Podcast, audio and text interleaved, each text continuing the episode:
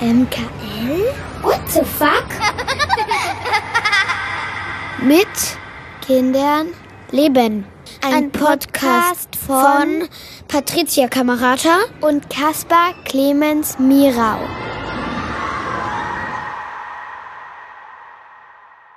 Herzlich willkommen zu Folge 4 von Mit Kindern leben. Hier sind Caspar. Hallo. Und Patricia.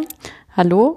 Und äh, wir wollen heute über ein nicht so schönes Thema sprechen, eigentlich, ähm, was man aber mit Kindern tatsächlich nicht umgehen kann, nämlich Unfälle. Du bist ja mit dem Fahrrad hierher gekommen und du hattest einen sehr schönen Helm auch an. Ähm, das ist ja nicht so üblich, ähm, dass Erwachsene auch Helme tragen. Ne? Macht ihr das alle?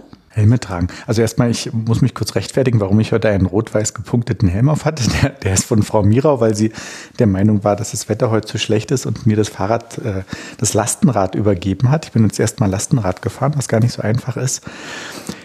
Ich bin ganz ehrlich nicht der beste Helmbenutzer. Äh, ich versuche das zu machen aus pädagogischen Gründen. Ich habe mich mal eine Weile mit Helmen beschäftigt. Äh, also ich habe da so hinterhergelesen, wie das so ist, weil ich kann mich erinnern, dass ich, als ich so angefangen habe, Fahrrad zu fahren, also dann aktiver, habe ich mir einen Helm gekauft und dann fand ich das so, hm, der steht mir nicht so und, äh, und die Haare Frisur. sind, und die Frisur, dann habe ich ja eh keine Frisur, aber mit Helm habe ich Tatsache dann noch weniger Frisur. Und dann habe ich gegoogelt, ein bisschen mich mit dem Thema beschäftigt und ich kann jetzt nur meinen Wissensstand von damals wiedergeben und der ist vielleicht ganz falsch, aber da ging es darum, äh, um die Diskussion, soll es eigentlich eine Helmpflicht geben oder nicht, eine allgemeine. Es gibt natürlich eine starke Pro-Fraktion, auch die Versicherer sagen Pro. Und es gibt auch eine Gegenfraktion, die sagt, wenn es eine Helmpflicht gäbe, würden weniger Menschen potenziell weniger Menschen Fahrrad fahren, weil sie das so ablehnen, das Helm benutzen. Und volksgesundheitlich wäre der Schaden Tatsache größer als der Nutzen. Das fand ich überraschende Argumentation, konnte es aber ein bisschen nachvollziehen, weil irgendwie Helm mich auch nervt. Andererseits denke ich mir so, ey, komm, reiß dich doch zusammen und setz einfach so einen scheiß Helm auf. Und äh, mittlerweile mache ich das wieder mehr. Warum Kinder einen Helm tragen sollten, ist mir dann auch nochmal bewusst geworden im Rahmen der Recherche, weil Kinder einen überproportional großen Kopf ja haben und Kinder bei einem Fahrradunfall eine viel, viel höhere Wahrscheinlichkeit noch als Erwachsene haben, auf dem Kopf zu landen. Also das ist auch nochmal ein Grund, warum es bei Kindern wirklich besonders wichtig ist. Wenn ein Kind vom Fahrrad fällt, wird es viel wahrscheinlicher auf dem Kopf landen als ein Erwachsener, weswegen es wiederum auch nicht ganz so schlimm ist, wenn ein Erwachsener nicht einen Helm hat. Ich versuche mich eigentlich da selber wirklich zu verbessern und den Kindern auch zu signalisieren, ja, ich trage einen Fahrradhelm. Es gibt in letzter Zeit für Erwachsene so einen Kragen, den man so umschneiden kann, mhm. so ein Airbag. Der ist übrigens phänomenal. Ich wollte ihn dann bestellen und dann stand aber so bei den Reviews so bei mehreren Leuten, dass der einfach so losgegangen sei und dann war ich so ein bisschen abgeschreckt und hoffe auf die nächste Generation oder so. Ich kenne auch Leute, die den haben, der ist ja auch sehr teuer und das, äh, na, dann ist natürlich, wenn der dann losgeht, obwohl nichts ist oder nichts Schlimmes ist, ist natürlich ärgerlich, aber der Hersteller ist da sehr, sehr äh, offen. Also du kannst das Ding dann zurückgeben und äh, die diskutieren da dann nicht rum. Und man erschreckt sich natürlich natürlich dann in dem Moment, ähm, aber äh, so prinzipiell ist das halt eine, also nochmal deutlich sicherer und das ist natürlich auch sehr angenehm. Also es ist eigentlich wie ein Schal ja zu tragen. Ähm, und ähm, ist tatsächlich eine super Sache. Und ich habe bis jetzt nur Positives gehört. Also, dass man wirklich sagt, okay, der ist drei bis fünfmal teurer, als man vielleicht eben in den Helm investiert, aber vielleicht für so resistente Erwachsene ist es nochmal eine andere Lösung. Und ich äh, finde einfach hier in Berlin erlebe ich äh, eigentlich tagtäglich, also ich fahre fast jeden Tag Fahrrad. Äh, und ich muss sagen, wenn ich also unaufmerksam fahren würde oder man kann sich gar nicht so gehen lassen beim Fahrradfahren, sondern ich bin schon wirklich immer sehr achtsam. Ich habe das Gefühl, dass wirklich fast jeden Tag ähm, beim Auspacken jemand nicht richtig guckt oder beim Tür aufreißen und so. Ähm, und da ist, glaube ich, schon sehr sinnvoll, einen Helm zu tragen. Und tatsächlich, äh, also unser Kind 1.0 hatte auch mal äh, einen Unfall und da hat tatsächlich der Helm quasi auch äh, die richtigen Zonen irgendwie geschützt. Es kommt natürlich immer darauf an, auch wie man fällt. Also ich selber habe auch schon zwei Fahrradunfälle gehabt und das hängt ja wahrscheinlich auch viel mit Sportlichkeit und ob man sich abrollen kann. Und ich bin eben beide Male quasi einfach, ähm, habe ich zu stark gebremst auf so einer Sandfläche und bin dann vorne über das Fahrrad ähm, gefallen und dann habe ich so eine schicke Gesichtsbremsung gemacht. Ähm, aber da eine, in dem Fall weiß ich nicht, inwiefern der Helm dann tatsächlich auch hilft. Also im Gesicht hilft er halt dann eben nicht. Also ich sah ganz lange aus wie äh, eine sehr seltsame Form von Mickey Maus, weil ich eben genau um die Nase diese Schürfwunde hatte. Und ich war damals auch unter Schock und bin dann in eine Drogerie gegangen, um meine Einkäufe zu machen. Das war dann auch wieder natürlich typisch Berlin, dass die Leute zwar gucken, aber es hat irgendwie keiner was gesagt. Und weil da aber alles so verspiegelt ist, habe ich dann selber gesehen, oh, okay, das sieht nicht gut aus. Aber ich finde einfach so in, in Sachen Vorbildwirkung und weil es für Kinder wirklich auch wichtig ist, aus den genannten Gründen, sollte man sich da als Erwachsener auch nicht so haben, wegen wie man da jetzt aussieht ähm, und wie, wie die Haare sind. Das ist ja nur völlig egal. Und man hat sich auch schon fortgepflanzt, da ist eh egal, wie man aussieht. das auch noch. Aber ich merke auch, das ist wie, wie so vieles, ne? Ähm, auch wie die, äh, die Gurtpflicht beim Auto gab es ja auch ähnliche Diskussionen, wie das in der Freiheit und sonst wo irgendwie einschränkt. Das ist einfach Gewohnheit. Also mittlerweile, also kriege ich einen richtigen Schreck, wenn ich meinen Helm vergesse gehe auch zurück und hole den. Und wenn ich jetzt irgendwo in die Bank gehe oder einkaufen, äh, muss ich mich schon immer sehr zusammenreißen, den jetzt extra abzunehmen für die zehn Minuten und so. Also da bin ich echt komplett schmerzlos du geworden. Den ab im Supermarkt? Ja, eben oft nicht. Aber da denke ich mir, das könnte man ja schon machen, wenn man da einkaufen geht. Ja, da bin ich dann auch mal unsicher. Ich finde das blöd, wenn Leute ihren Helm nicht abnehmen, aber selber will ich ihn auch nicht abnehmen, wie das immer so ist mit der Konsequenz. Ja, aber Stichwort Unfälle oder Fahrradunfälle. Unser Kind hatte damals wirklich auch eine fiese Platzwunde am Kinn. Also wirklich eine richtig fiese Platzwunde.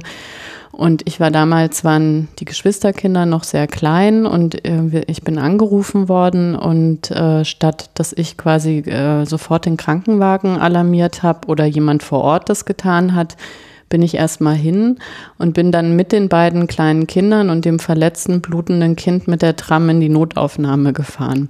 Was natürlich totaler Unsinn ist, ähm, weil man ja eben auch in solchen Fällen einen Krankenwagen holen kann.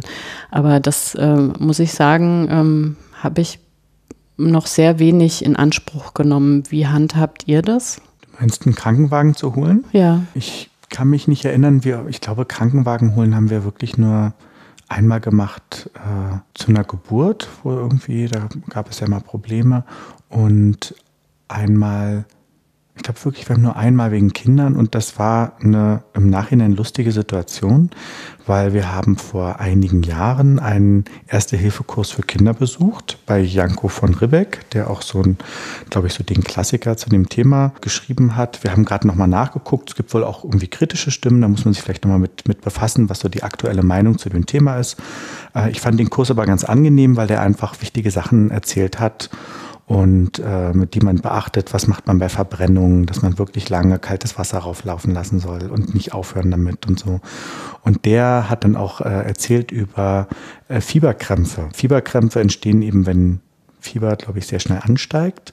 Und wenn man ein kleines Kind hat, das einen Fieberkrampf hat, denkt man wirklich, oh mein Gott. Und bei uns war das zu Hause. Eins der Kinder hatte eben starkes Fieber.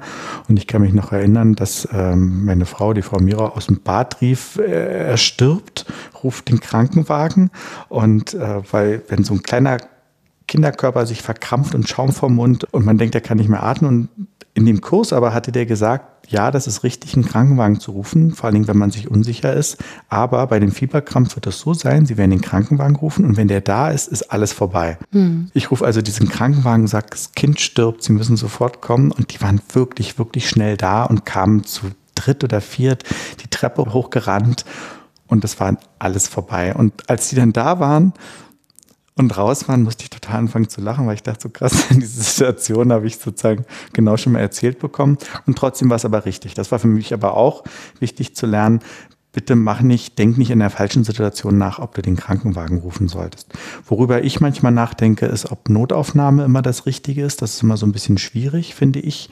Wenn man eben eine Platzwunde hat, ist das jetzt, ich, da denke ich dann drüber nach, ist da jetzt die Not, weil Notaufnahme klingt für mich immer so, das ist immer so kurz vor Emergency Room, aber wo soll man sonst hingehen oft? Also was ist der richtige Ort eigentlich, um, um hinzugehen? Es kommt ja ein bisschen auf die Uhrzeiten auch an und auf die Heftigkeit. Aber ich denke mir, also die in der Notaufnahme sind ja auch professionell genug, das einfach dann über entsprechende Wartezeit zu regulieren im Zweifelsfall. Ne? Also das gab ja mal so einen Artikel, äh, den, äh, glaube ich, eine Schwester geschrieben hat, die in der Notaufnahme ähm, gearbeitet hat, die mehr oder weniger dazu aufgerufen hat, dass man ähm, in den allermeisten Fällen, wenn man da lange wartet, einfach sehen muss, dass es da nicht wie in der Praxis eben nach, äh, ich bin der Erste und dann komme ich auch dran, sondern einfach nach Dringlichkeit geht und dass es oft ein gutes Signal letztendlich ist, auch wenn jetzt das Kind sich gerade vielleicht eben nicht wohlfühlt, ähm, wenn man dann eben nicht sofort drangenommen wird. Und wir hatten das eben kürzlich dass wir in der Notaufnahme waren, beziehungsweise da sind wir sogar den, den Weg gegangen, dass wir erst bei der Kinderärztin waren und die hat uns dann in die Notaufnahme geschickt. Und da war das für mich, weil wir waren schon oft in der Notaufnahme, wir mussten aber immer warten, egal was war. Und in dem Fall sind wir halt sofort durchgewunken worden. Und kaum hatten die gesagt, sie können sich da kurz hinsetzen, die Ärztin kommt, war die Ärztin auch schon da. Ähm, und da muss ich damals an diesen Artikel denken, so mit dem, okay, wenn man wartet, in der Regel haben die schon einen guten Blick dafür. Und das ist dann eigentlich eine gute Sache.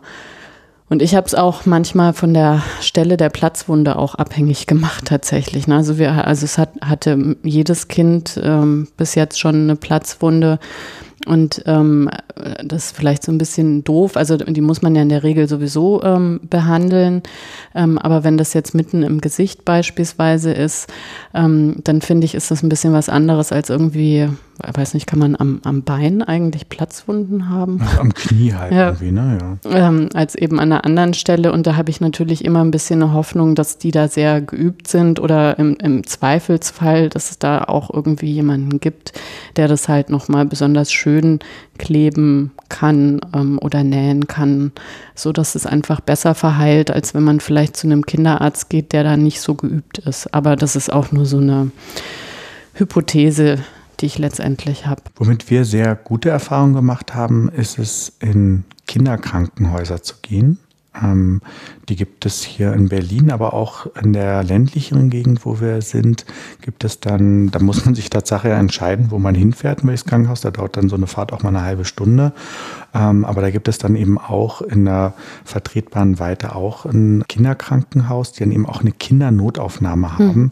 Und das ist ein unglaublich großer Unterschied. Also ob du in eine normale Notaufnahme gehst, wo du natürlich versorgt wirst, vor allen Dingen, wenn es lebensbedrohlich ist. Also dazu sind die immer in der Lage.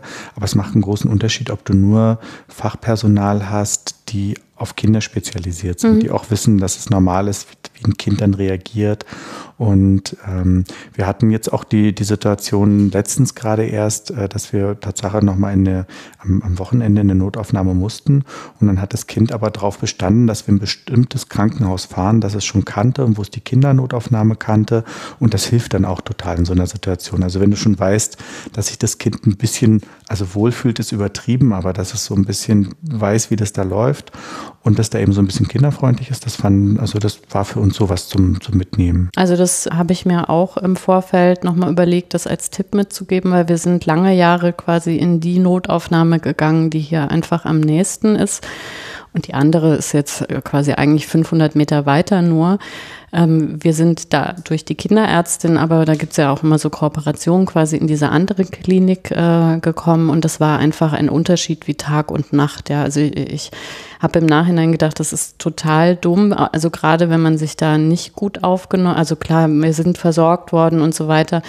Ähm, Stichwort Kinderfreundlichkeit, da gibt es eben auch Unterschiede, auch ähm, die jetzt gar nicht so sehr an der Auslastung oder Belastung des Personals irgendwie hängen, sondern die irgendwie da, weiß ich nicht, mit der Einstellung oder den Rahmenbedingungen, die die da haben, zu tun haben. Und daher die Empfehlung, wenn man irgendwo mal die Erfahrung macht, dass man sich wirklich nicht gut behandelt fühlt, ähm, dass man einfach auch mal eine andere Notaufnahme ausprobiert. Ja, und am besten einfach mal vorab raussuchen. Also, weil in der Stresssituation hat man keine Zeit, ne, zu sagen, ach, in welches Krankenhaus fahre ich denn jetzt? Aber einfach mal gucken, was gibt es eigentlich für Krankenhäuser in der Umgebung. Und manchmal ist es eins, wie du sagst, das ist vielleicht ein Kilometer oder auch drei weiter entfernt. Und wenn es nicht gerade lebensbedrohlich ist, dann lohnt sich das oft, dann das Bessere zu wählen, was besser zu einem passt. Ja. Genau. Und das, was du über Kinderkrankenhäuser gesagt hast, kann ich auch ganz stark äh, unterstützen. Wir hatten das diesen Sommer, dass wir ähm, auch in die nächste Notaufnahme mit einem Kind äh, gefahren sind ähm, und wurden da super behandelt. Und da kam eben der Chirurg und hat sich das irgendwie auch angeguckt und hatte auch eine Meinung dazu, was gemacht werden muss, hat aber vorsichtshalber nochmal in dem Krankenhaus angerufen, die eben auch Kinderchirurgen haben äh, in dem Fall eine Chirurgin, äh, und hat das beschrieben und die hatte eine ganz andere Einschätzung dazu und hat dann natürlich gesagt, also äh, wir sollen da gerne nochmal vorbeikommen. Sie würde das nicht äh, so gerne aus der Ferne irgendwie diagnostizieren, aber tatsächlich wurde das ganz anders behandelt, ähm, als es ähm, bei Erwachsenen, also das gleiche Krankheitsbild, als es bei Erwachsenen irgendwie behandelt werden würde. Und äh, deswegen also auch da, ne, klar, im Vorfeld raussuchen. Das führt mich gleich zu einem anderen Thema, nämlich ähm, den Giftnotruf. Ich weiß nicht, ob der sozusagen allen bekannt war. Ich hatte den irgendwann mal über die Krankenkasse so ein, wie so ein Werbekärtchen bekommen und habe mir den äh, an den Kühlschrank gehangen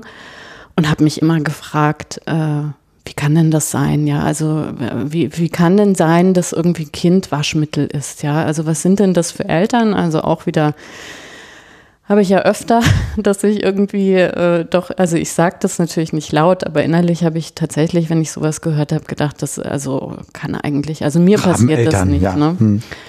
Äh, und es ist tatsächlich aber eben doch passiert.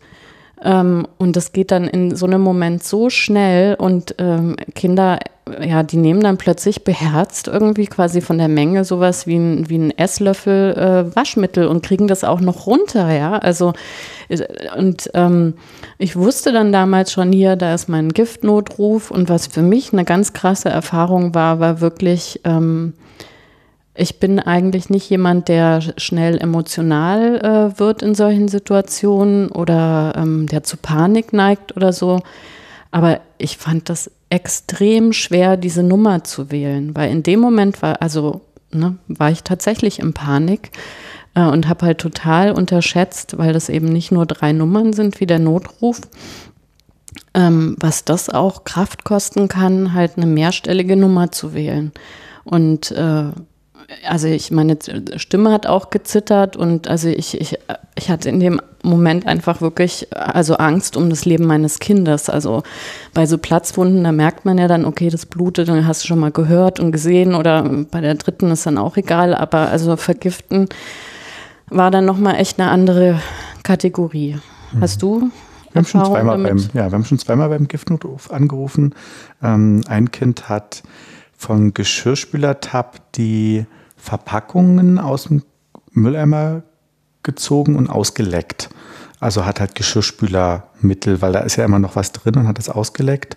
Und da war ganz toll beim Giftnotruf anzurufen, weil die dann wirklich fragen, welche Marke man hat. Mhm. Und dann gucken die irgendwie in der Datenbank nach, nach den Inhaltsstoffen und haben dann gesagt, das ist nicht lebensbedrohlich. Wir sollen aber jetzt nicht groß was nachtrinken wegen möglicher Schaumbildung. Und das war so Anweisung, war vielleicht bei euch sogar was ähnliches. Ja. Und das ist total hilfreich. Ne? Und vor allem beruhigt dich das total.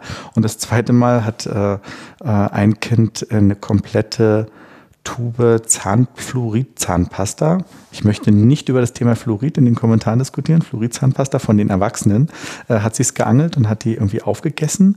Und Kalzium war da auch noch ganz viel drin. Und da war das Tatsache gut anzurufen, weil Fluorid und Kalzium, ich weiß nicht welcher der beiden Stoffe, einer von beiden kann wirklich zu viel sein. Und dann hätte wirklich Krankenhaus sein können.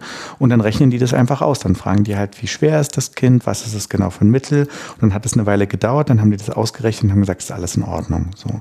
Und äh, ich kann das nur sehr empfehlen und ich weiß, beim Giftnotruf ist das eben wie du ja auch schon sagst, das ist nicht so eine kurze Nummer, so 112 oder irgendwie sowas, äh, sondern das sind lokale Rufnummern, weil das irgendwie eher regional gelöst ist. Deswegen muss man da wirklich vorher am besten nachschauen. Äh, und ich weiß nicht, wie das jetzt in, in jedem Bundesland geregelt ist. Aber das war für uns zweimal schon wirklich unglaublich hilfreich. Und die sind da auch nicht irgendwie judgy und fragen mhm. dann groß, ja, warum haben sie denn? Sondern mhm. die helfen wirklich erstmal nur in dem Augenblick, die, die Situation einzuschätzen. Weil im Krankenhaus könnten die eben auch erstmal nicht helfen, weil die ja. pumpen dann halt den Magen aus oder so. Ne? Ja. Die, das ist ja deren, die kennen die Inhaltsstoffe nicht. Und da sind die wirklich toll. Also es ist ein ganz, ganz großer Tipp, der mhm. Notruf. Mhm. Ja. Vielleicht gleich auf so eine Schnellwahltaste. Da habe ich jetzt gerade gedacht beim Reden. Also so, wie man sich sich auf andere Sachen vorbereitet, geht das ja an der Stelle auch. Wir haben nach unserem ersten Anruf beim Giftnotruf äh, tatsächlich unsere Hausapotheke erweitert um Aktivkohle weil äh, das Problem ist ja tatsächlich bei vielen äh, Stoffen äh, eben die Schaumbildung und dass Kinder daran ersticken können. Und da wirkt man sozusagen physikalisch gegen, dass es überhaupt zu so einer Bildung irgendwie kommen kann. Und, und klar, kriegt man ja auch gesagt, man soll da jetzt nicht, was man so im Volksmund hat, irgendwie Milch oder Wasser oder was auch immer da irgendwie draufschütten. Ähm, habt ihr so äh, eine bestimmte Hausapotheke, die ihr für Notfälle bestückt habt? Also wir haben das nicht so planmäßig, wie es glaube ich eigentlich sein sollte. Was ich bei uns im Haus gemacht habe, da habe ich vor einem Jahr eine, ein Kita-Erste-Hilfe-Koffer gekauft. Also das ist so ein, schon so ein größeres Set. Man kennt ja so aus dem Auto diese Verbandskästen und das muss man sich so vorstellen, das ist einfach so die große Ausstattung für die Kita, die irgend, wahrscheinlich irgendeine DIN-Norm erfüllt. Das Tolle ist, es ist so ein Köfferchen, das kann man so tragen und die Kinder lieben das, weil da ist ein Heft dran, wo man reinschreiben kann, äh, was passiert ist. Und äh, was uns bei dem Ding sehr hilft, ist immer, wenn es einen Unfall gibt, freuen sich die Kinder fast drauf, dass es dann auch immer einen Eintrag gibt. Also das hilft Tatsache, dieses Ritual. ja, ähm, also auch in die Situation zu entschärfen ja, genau. und ne, also rationaler genau, zu Genau, also Tatsache ist das auch so ein Tipp von mir prinzipiell, zu versuchen, so komisch wie das klingt, Unfälle zu ritualisieren. Also zu wissen, dann gibt es einen bestimmten Ablauf und bei uns ist eben dieser Ablauf, der Koffer und Tatsache auch der kleinste, der nur zweieinhalb ist, der läuft dann, wenn jemand hinfällt, läuft der schon los und holt diesen Koffer. Das heißt also, da läuft dann so ein Film ab und die wissen jetzt, okay, das ist was, was kann passieren und dann tragen wir das da ein. Das machen wir dann meistens dann später ein bisschen lustig und dann zählen wir durch, wer wie oft in dem Büchlein steht und ob das jetzt gut ist, ob das man besonders oft drin steht oder nicht. Und bei den Arzneimitteln, also wir achten schon sehr darauf, dass wir immer fiebersenkende und Schmerzmittel da haben. Schmerzmittel geben wir jetzt eigentlich wirklich nur in Ausnahmesituationen, wenn die Kinder wirklich das irgendwie wirklich brauchen. Fiebersenkend sollte man wirklich haben, so am Wochenende und so. Das ist echt ätzend, wenn ein Kind Sonntag nachts Fieber bekommt und du hast nicht ein fiebersenkendes Mittel da und es ist einfach dann zu stark und du denkst dir dann so bei 40, hm, jetzt ist mir das zu viel. Also das finde ich ist wirklich wichtig, äh, das da zu haben. Aktivkohle haben wir auch da, ist auch toll für manche Kochrezepte übrigens. Äh, Ach ehrlich? Ja, mit, Ach, du hast mal gebacken mit Aktivkohle, oder? Ja, also es gibt bestimmte Rezepte, wo so Teige schwarz gefärbt mhm. werden und Aktivkohle ist ja jetzt nichts Schlimmes, wenn, mhm. wenn man das isst. Und ähm, verfällt eigentlich, äh, hat die ein Ablaufdatum? Ist es so wie ich gucke da mal drauf. Ach ja, äh, 3. 2015. 2000. also nächster okay. Tipp, regelmäßig die Hausapotheke. Ja. Also ich mache es normalerweise auch, aber da ich glaube, aber, bei Aktivkohle ja. hatte ich so ein bisschen das Gefühl, das ist wie bei Himalaya-Salz. Genau, da hatte doch jemand gepostet, er hat äh, Salz gekauft, wo drauf stand, dass es zwei Millionen Jahre alt ist und auf dem Verfallsdatum stand, dass es in sechs Monaten abläuft und was er für ein Pech hatte, dass er genau dieses zwei Millionen Jahre alte Salz erwischt. Also gut, das sind ja, aber keine Ahnung. Also normalerweise sollte man ja schon darauf achten, dass die nicht abgelaufen sind weil das ja nicht eben wie mit Essen ist, sondern einfach die Wirkstoffe ja eben also ich glaube, bei nachlassen. Tatsache ist es ja die physikalische Struktur, aber also vor allem Schmerz- und Fiebermittel und sowas. Pflaster kann man, finde ich, nie genug haben. Also, weil Kinder ja sowieso auch ständig Pflaster brauchen. Es gibt ja dieses Strip-Pflaster ne, für, für kleinere Platzwunden. Das finde ich tatsächlich auch ganz gut, da welche da zu haben. Und was ich auch total super finde, die brauche aber, glaube ich, hauptsächlich ich, äh, sind diese Fingerkuppenpflaster. Wenn man sich geschnitten hat, mhm. habe ich noch nie benutzt. Mhm, Achso, aber, aber, die sind, sind zum Rüberkleben. Genau, aber, ah. die, aber die, das ist viel, viel besser als dieses Gefrickel, was man dann halt es mit gibt auch so Sprühpflaster, ne? Hast du sowas schon mal benutzt? Äh, also habe ich ich, glaube ich, in der Schule mal irgendwie benutzt, aber jetzt so okay. noch nie. Ja, was bei uns eine Rolle spielt, es gibt äh, ein Kind, das reagiert auf das auf den Klebstoff sehr in Pflastern und es gibt auch so äh, Sensitivpflaster. Ich glaube Tatsache, da ist ein anderer Pflasterwirkstoff dabei. Also das muss man mal gucken. Es gibt wirklich Kinder, die haben dann so starke Rötungen, wenn mhm. die Pflaster hatten und dann lohnt sich das halt auch die die anderen irgendwie zuzulegen. Mhm. Wir haben, glaube ich, schon kiloweise Pflaster verbraucht zu Hause, weil die Kinder sehr gerne vor allem diese bunten Pflaster lieben und wir waren da so hin und her gerissen, was geht natürlich irgendwann auch ins Geld und dann nervt das auch ein bisschen, dass die alle sind. Eigentlich finde ich es aber nicht schlecht, wenn Kinder mit Pflastern spielen, weil sie ja krank sein spielen. Also das ist ja schon vorab eine Verarbeitung eben wieder von so einer Situation, die irgendwann mal kommen wird. Und deswegen finde ich, Pflaster sind nicht die schlechtesten Spielzeuge für Kinder. Ich weiß nicht, wie du das siehst. Also gespielt haben die tatsächlich bei mir noch nie damit. Nee, Aber wenn wir besonders schöne Pflaster haben, dann ist das Verlangen sehr groß, bei den kleinsten Verletzungen diese Pflaster einzusetzen. Es gibt ja auch Roboterpflaster zum Beispiel. Ja, ich, ich habe so ähm, Superheldenpflaster. Mhm und die sind mir aber so, also die sind auch aus dem Ausland. Und äh, da würde ich lieber verbluten, als eins von denen irgendwie zu benutzen. Und deine Kinder, die kriegen schon eins? Die kriegen die normalen. ohne, ohne irgendwelche coolen Sachen drauf. Nein, die haben wir natürlich auch. Irgendwie gibt es ja mittlerweile auch in Drogerien irgendwie. Ja. Aber ja, das sind ja nur Centbeträge letztendlich. Und wenn das, also ich sage dann immer, das hilft nicht gegen die Schmerzen, aber es hilft ja meistens irgendwie doch, weil das auf irgendeine Art und Weise ja Trost spendet. Ansonsten haben wir noch viele Sachen, die so ein bisschen aus dem ökigeren Bereich kommen. Also wir haben zum Beispiel so Halswickel und sowas alles, wobei das auch nicht so sehr in die erste Hilferichtung wahrscheinlich geht. Aber das sind Na, das alles kann Sachen, doch. Also ich erinnere mich an, ich hatte, äh, wie, wie, mein erstes Kind geboren war, hatte ich so eine ähm, Brustentzündung. Und auch da wieder, ich hatte das vorher, ich war aufgeklärt, hatte das irgendwie gelesen, aber ich habe das in dem Moment gar nicht irgendwie zuordnen können. Also ich hatte, ich bin da irgendwie einkaufen gegangen. Ich habe an dem Tag schon irgendwie mich so ein bisschen schwächlich gefühlt und ähm, äh, hatte dann richtig wie so einen Ohnmachtsanfall vor so einem Kühlregal und dachte so, was ist denn jetzt los? Und äh, habe mich dann nach Hause geschleppt und da helfen ja eben diese Quarkwinkel extrem gut. Also äh, und das war wirklich total eine Rettung in dem Moment. Ähm, ja. Auch wenn das eben ja keine schulmedizinische Intervention irgendwie ist, muss ja aber auch nicht immer sein. Ich habe ja, gelernt, also. man darf nicht schulmedizinisch übrigens sagen, okay. weil das schon wertend ist, das Wort. Äh, wurde, okay. ich, wurde ich letztens belehrt. Wie sagt man dann? Konser Konser äh, evidenzbasierte Medizin. Evidenz. Aber ist es dann, wenn das hilft? Also ich meine, die, die Quark die Ahnung. helfen. Ja, also wir haben aber viel so ein Zeug zu Hause. Also wir haben viel Brustwickel, Halswickel und sowas alles. Hm. Und es gibt viele Sachen, da lohnt sich das, wenn man das so ein bisschen lernt. Also ich ich finde, wir reden ja eigentlich über Unfälle, aber am Wochenende können so viele Krankheitssachen passieren und du willst nicht in die Notaufnahme mit einem Husten. Mhm. Und dann ist es toll, wenn du zum Beispiel weißt, ich kann aus Zwiebel und Honig äh, Hustensaft herstellen. Ja, oder ja. einfach gegen Halsschmerzen helfen ja extrem diese feuchtwarmen Wickel. Da brauchst du ja gar nichts, außer eben irgendwie ein Tuch, was du mit so warmem Wasser um den Hals wickelst. Da lohnt sich auch einfach mal vielleicht sich ein Buch anzuschaffen, das einfach diese ganzen Hausmittel äh, zeigt. Und da kann man dann eben zur Hausapotheke noch ein paar weitere Sachen dann einfach dazu haben. Und das ist, glaube ich, wichtig. Ich finde wichtig, ein gutes Fieberthermometer zu haben, was extrem schnell misst. Aber es gibt ja, also die, mit den Ohrthermometern haben wir eine schlechte Erfahrung gehabt. Die haben immer sehr so Pi mal Daumen hat mir das Gefühl, du hältst es dreimal ran, das macht drei verschiedene Werte, deswegen haben wir, benutzen wir sowas nicht mehr, sondern haben so normale Fieberthermometer.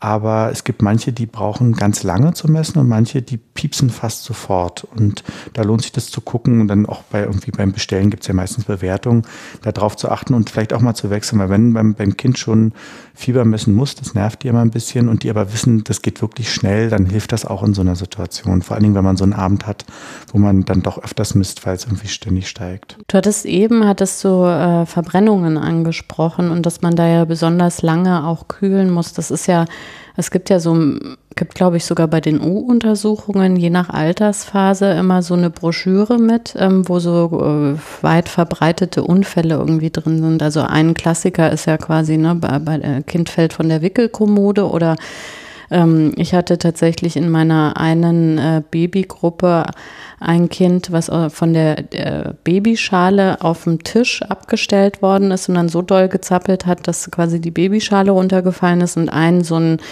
ja, Klassiker ist, ist halt auch das Thema Verbrennungen, weil man extrem unterschätzt, ähm, was so, eine, so ein frisch gebrühter Kaffee ist ja fast kochendes Wasser eben und wie, wie sich das auch ausbreiten kann. Also ich bin da so mit umgegangen, dass ich da wirklich zwanghaft, also ich mache ich, ich mache es einfach nie, dass ich mit einer heißen Tasse irgendwie über ein Kind, über eine Person, über Körperteile irgendwie einfach die so drüber hebe, sondern ähm, wirklich quasi das immer nur sicher mache. Ich habe auch so eine Handbewegung drauf. Also ich schiebe Tatsache, das ist so eine der wenigen Situationen, wo ich dann auch einfach mal so, so wegschiebe, wenn ich so einen Wasserkocher in der Hand habe und drehe mich, würde ich mich nie übers Kind drüber drehen, sondern das Kind einfach zur Not zur Seite schieben. Da ist mir wichtiger, dass es nicht äh, überschüttet wird. Natürlich gibt es dann viele Hilfsmittel für zu Hause. Also es gibt ja auch so diese, diese Schutzgitter für, für Herde, die man so anbringen kann Sowas wollten wir immer, haben es dann aber irgendwie doch nicht gemacht. Ich weiß nicht, ob, ob ihr sowas hattet. Nee. Das ist eigentlich sinnvoll, ne? dass dann vorne so ein Gitter, dass man halt einen Topf nicht einfach runterziehen mhm. kann. Das hängt auch, finde ich, immer unglaublich vom Kind ab. Also jetzt beim dritten hätte es glaube ich, streckenweise ist es schon eher so, äh, so veranlagt, dass es überall mal hingreift. Naja, wobei, ne, wie gesagt, also es hat nie ein Kind irgendwie Interesse an irgendwelchen Waschmitteln und es war auch wirklich sehr, also es war nicht mehr im Babyalter. Also ich habe am Anfang alles wirklich richtig hoch und weggepackt und so. Und dann war, war eins äh, ganz am Ende eben, ich weiß gar nicht, also wirklich schon mit vier oder so, also wo ich das gar nicht mehr erwartet habe, ähm, da hatte ich eben zum Wäschewaschen gerade das Waschmittel irgendwie unten. Also von daher ist äh, Vorsicht immer besser als. Was auch wirklich gefährlich ist, habe ich gelernt, sind zum Beispiel Batterien. Also Knopfzellen sind richtig, richtig dolle blöd, weil die halt auslaufen dann äh, und da ist ja Säure drin, äh, weil die wirken ja, finde ich, erstmal gar nicht so gefährlich. Ne? So diese Metallknöpfe und wenn ein Kind, Tablet, äh, nicht Tabletten, wenn ein Kind äh, Batterien verschluckt hat, wirklich, wirklich zum Arzt ja. bringen. Ja? Und im Zweifelsfall halt echt anrufen, Giftnotruf oder dann eben doch lieber zur Notaufnahme, dann lieber einmal zu viel als einmal zu wenig. Das sowieso immer. Ja. Aber genau, äh, Dinge schlucken ist auch so ein schönes Thema, ähm, weil wir hatten das damals, ähm, das war auch schon na, fast kurz vor der Einschulung, haben wir Kindergeburtstag gehabt und da wurde uns ein Kind irgendwie reingeschoben. Ähm, mit den Worten, äh, der hat ein paar Münzen verschluckt und wenn der heute mal auf Toilette geht, ob ich da bitte gucken könnte, ob das rauskommt. Und ähm, da war ich dann so perplex, dass ich natürlich pflichtbewusst gesagt habe, klar mache ich. Und das, die Mutter war dann weg und ähm, zehn Minuten später musste das Kind natürlich auf Toilette. da habe ich dann auch pflichtbewusst also die Ausscheidungen durchwühlt und bin auch fündig geworden. Ähm, und zur großen Erleichterung quasi der Eltern, weil letztendlich ist ja, also in so einem Fall, wenn es wieder rauskommt, gut. Und wenn nicht, muss man das ja auch endoskopisch irgendwie entfernen da war auch wieder, wo ich dachte, also, na, also wie, wie kommt es zu sowas? Äh, aber tatsächlich hat dann genau eine Woche später unser mittleres Kind äh, mit Münzen gespielt. Äh, und ich habe dann kurz weggeguckt, wir hingeguckt und haben gesagt, wo, wo ist denn jetzt das Centstück? Und dann hat es mich angeguckt und hat gesagt, das habe ich runtergeschluckt.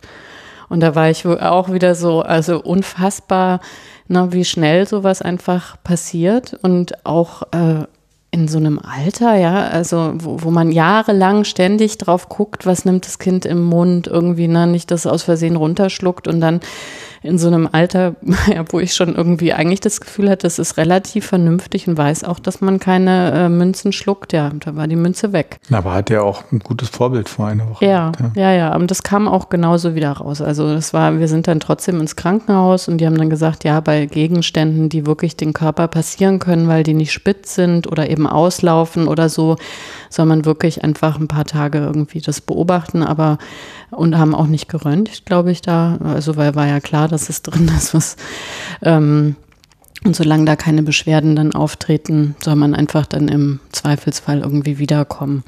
Aber auch da, wie gesagt, das passiert einfach so schnell, ähm, ja, dass man sich mit manchen Sachen vielleicht wirklich immer schon befassen sollte, bevor das letztendlich passiert. Ne? Also was man, oder auch verschlucken zum Beispiel, das ist ja auch äh, so eine Sache quasi, wie, wie man damit irgendwie umgeht.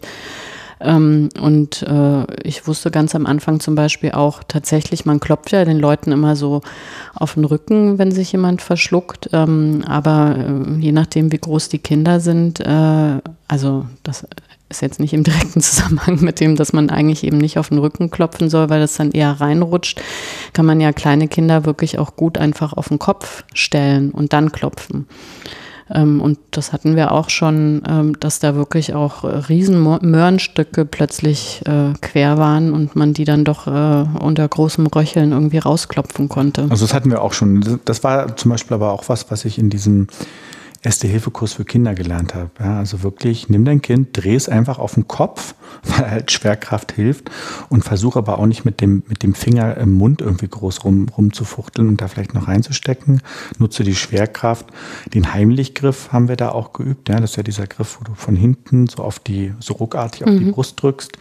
Und das sind alles Sachen, wo ich sagen muss, also da war für mich gut, diesen Kurs mal gemacht zu haben und die werden, glaube ich, sehr viel angeboten. Dass man das dann an Puppen auch so wie bei dem Erste-Hilfe-Kurs? Ich kann mich echt nicht mehr erinnern, das ist schon so lange her. Ähm, ich, ich weiß es nicht mehr. Also daran kann ich, ob wir es mit Puppen geübt haben, weiß ich nicht mehr. Aber ich hab, weiß auf jeden Fall, dass ich da Wissen wirklich abgespeichert mhm. habe. Und das Gute ist, wenn du das mal in Ruhe mal jemand erklärt hat und du dich dann so ein bisschen dran erinnern kannst im, im Notfall. Äh, also mir hat das mehr gebracht als dieser Erste-Hilfe-Kurs, den man so für Autofahrer macht. Eine stabile Seitenlage, ja. Ähm, also das für Kinder fand ich sehr, sehr hilfreich. Mhm. Das, das war gut mhm. irgendwie. Ja. Ähm, ein Thema noch, ähm, weil das hatte ich tatsächlich auch noch nie gehört. Äh, oder also sehr lange eben, äh, ist das Thema das stille Ertrinken, weil ich das wirklich auch so, so gruselig finde. Also einmal ist es ja tatsächlich so, dass, dass Kinder ähm, eben äh, schon in ja, relativ flachen Ge Gewässern ertrinken können, grundsätzlich. Ähm, weil die ganz schnell die Orientierung verlieren und dann eben auch Wasser einatmen und so weiter. Also da wirklich auch nochmal, das ist ja nicht so eine Urban Legend, sondern sowas passiert tatsächlich. Äh, und äh, wir haben da auch immer gesagt gekriegt, egal in welchen Situationen, wenn irgendwie was mit Wasser äh, ist, dass man da auch im Nachhinein tatsächlich, ähm, auch wenn das Kind wohl auf ist und so, lieber nochmal in die Notaufnahme geht.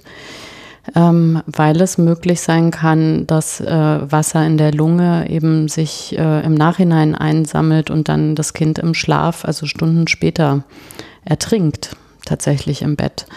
Äh, und äh, das fand ich schon eine sehr, sehr gruselige Vorstellung und ähm, ja, habe das zum Glück, wie gesagt, nur gelesen. Ähm, aber ja, ist vielleicht irgendwie ganz gut zu wissen. Und auch da, ich glaube, man muss sich da auch nicht so einen Kopf machen, was jetzt irgendwie Ärzte, Krankenschwestern, was weiß ich, von einem denken, wenn man irgendwie dreimal zu oft da ist. Ja, das kann einem auch drauf. egal sein, ja. ja.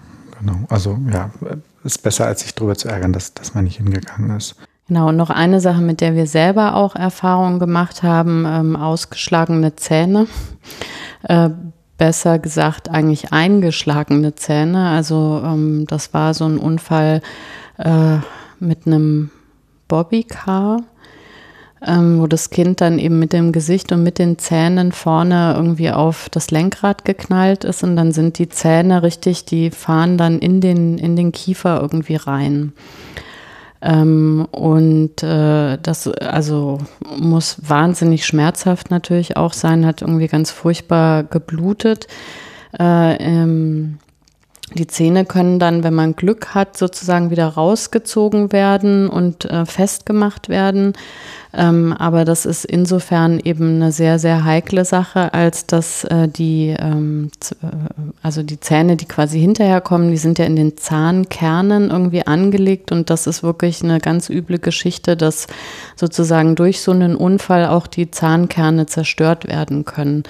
Ähm, ja, was, was, und, und das andere Ding ist, was ich damals auch nicht wusste, ist, wenn dann man, also die Zähne eben nicht wieder anwachsen und das sehr früh passiert ist, muss man auch bei kleinen Kindern darüber nachdenken, da quasi Ersatz äh, zu machen, weil die Zunge sich äh, anpasst an diese Fehlstellung sozusagen. Und wenn dann die Zahnkerne unverletzt sind und im, hinterher die Zähne kommen, dann passt die Zunge dann nicht mehr zu und da hat man dann eben äh, Probleme in der Artikulation und so weiter. Also auch da, äh, also ich glaube eben in, in, in so einem Unfall, der sowieso dann so blutig ist, geht man irgendwie zum Arzt. Aber ähm, auch da dann wieder wirklich sich auch zu sagen, also nicht nur Notaufnahme, sondern dann später auch auf jeden Fall nochmal zu einem Kinderzahnarzt zu gehen und sich das irgendwie alles erklären lassen ähm, und sich angucken lassen. Ähm, also weil wir haben da tatsächlich auch schlechte Erfahrungen gemacht ähm, mit, äh, das ist festgemacht worden, es hat sich dann entzündet und da mussten irgendwie hinterher auch gesunde Zähne gezogen werden. Also da wirklich zu einem Fachmann nochmal gehen. Mit Vollnarkose dann? Äh, ja. Mhm. Aber es ist, äh, ja, also es ist ja so oder so einfach eine sehr unschöne Sache, auch für ein Kind dann halt lange keine Zähne zu haben und so, ne? Also das ist, ja, ist sehr fies, aber es passiert anscheinend auch relativ oft. Also wurde uns auch in der Klinik irgendwie gesagt, ähm, aber dass man da eben guckt, weil äh, auch Zähne können so Mikrofrakturen irgendwie haben und dann abfaulen und also da gibt's alle möglichen Szenarien, die man einfach, ähm, die dann auch quasi ein Notarzt äh, vielleicht noch nicht so überschaut und klar Erstbehandlung und dann aber hinterher nochmal zu einem Fachmann gehen. Ja, jetzt haben wir eigentlich äh, keinen fröhlichen Abschluss zumindest äh, gefunden, aber es ist ja tatsächlich einfach ein Thema, äh, was eine Rolle spielt, sobald man Kinder hat. Wir haben jetzt so ein paar typische Verletzungen irgendwie durchgesprochen, auch was wir so in der Hausapotheke haben oder was wir so empfehlenswert finden. Ähm, ich glaube, die Botschaft ist äh, einfach, äh, egal wie, wenn man sich unsicher ist, eben zum Kinderarzt in die Notaufnahme lieber immer einmal zu oft als einmal zu wenig und vor allem auch mit einigen Dingen, auch wenn es natürlich äh, ja keine schönen Gedanken sind, einfach im Vorhinein beschäftigen, dass man informiert ist und in so einem Fall, wo dann doch die Gefühle auch mit einem durchgehen können, doch noch äh, handlungsfähig ist letztendlich. Ja, einmal durchschnaufen und wir sind ja am Ende der Sendung angelangt. Da wollen wir immer über Elternhacks reden und äh, jetzt bin ich natürlich sehr gespannt, was du für unsere Hörerinnen und Hörer hast heute. Ich habe einen Hack, der ganz gut dazu passt. Äh, wir hatten auch lange Zeit Schwierigkeiten. Wir haben ja gerade über Zahnarzt gesprochen, so einen passenden Zahnarzt zu finden für die Kinder. Und es musste irgendwie was gemacht werden äh, an einem Zahn. Und da fand ich was ganz toll. Wir waren in so einer Kinderzahnpraxis gelandet und die haben gesagt, nee, sie machen das jetzt noch nicht, weil auch so Karies oder Belege müssen ja in der Regel nicht sofort entfernt werden, sondern das hat meistens ein bisschen Zeit. Und die haben uns mitgegeben, so ein Metallwerkzeug nach Hause, so ein, so ein Kratzer, den man eigentlich auch Tatsache theoretisch zu Hause haben könnte und haben gesagt, dass wir einfach jeden Abend bei dem noch relativ kleinen Kind, es war so drei vielleicht, zwei, es war wirklich noch klein, und sollten einfach jeden Abend damit ein bisschen im Mund rumspielen bei dem Kind, weil Tatsache ja Zahnarzt macht ja so Geräusche, ne? also das ist ja immer alles so laut, wenn Zahnärzte was machen. Und es war schon klar, dass die auch nicht bohren müssen, sondern das einfach dann so abkratzen können. Und wir haben dann mehrere Wochen einfach zu Hause Zahnarzt spielen geübt mit so einem Instrument und diese Geräusche gemacht. Und es hat Tatsache unglaublich geholfen. Also das war ähm, viel, viel einfacher nachher. Und Tatsache haben die dann bei dem Zahnarzt hatten die auch noch, haben die immer so äh, Kinderzahnschule gespielt, wo man dann sein Kind hingebracht hat und das hat so eine kleine Kinderprophylaxe bekommen, wo es einfach auch nur übt, das, was im Mund passiert.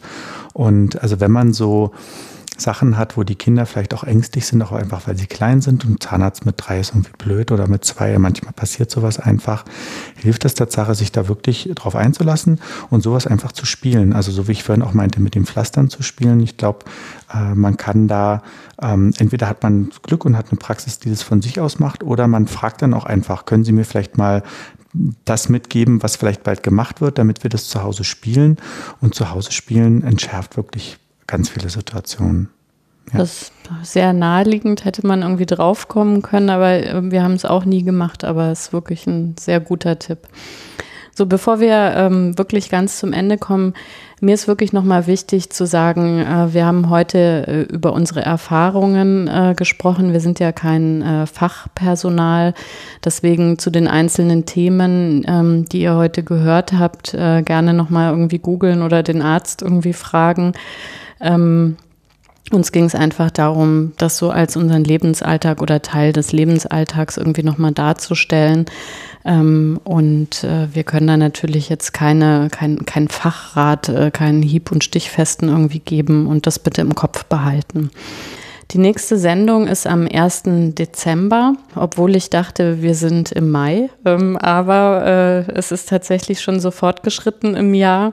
Ähm, und wir werden deswegen dann äh, rechtzeitig über Weihnachten sprechen, so dass dann auch ich darauf gefasst bin, dass dann quasi äh, tatsächlich ähm, bald auch Geschenke gekauft werden. Erstes Adventskalender-Türchen ist äh, die neue Folge MKL. Bis bald. Bis dann. Das war's. Mit Kindern leben der Elternpodcast. Alles weitere auf mkl.wtf. Dankeschön und tschüss. Bis zum nächsten Mal. Mit Kindern leben.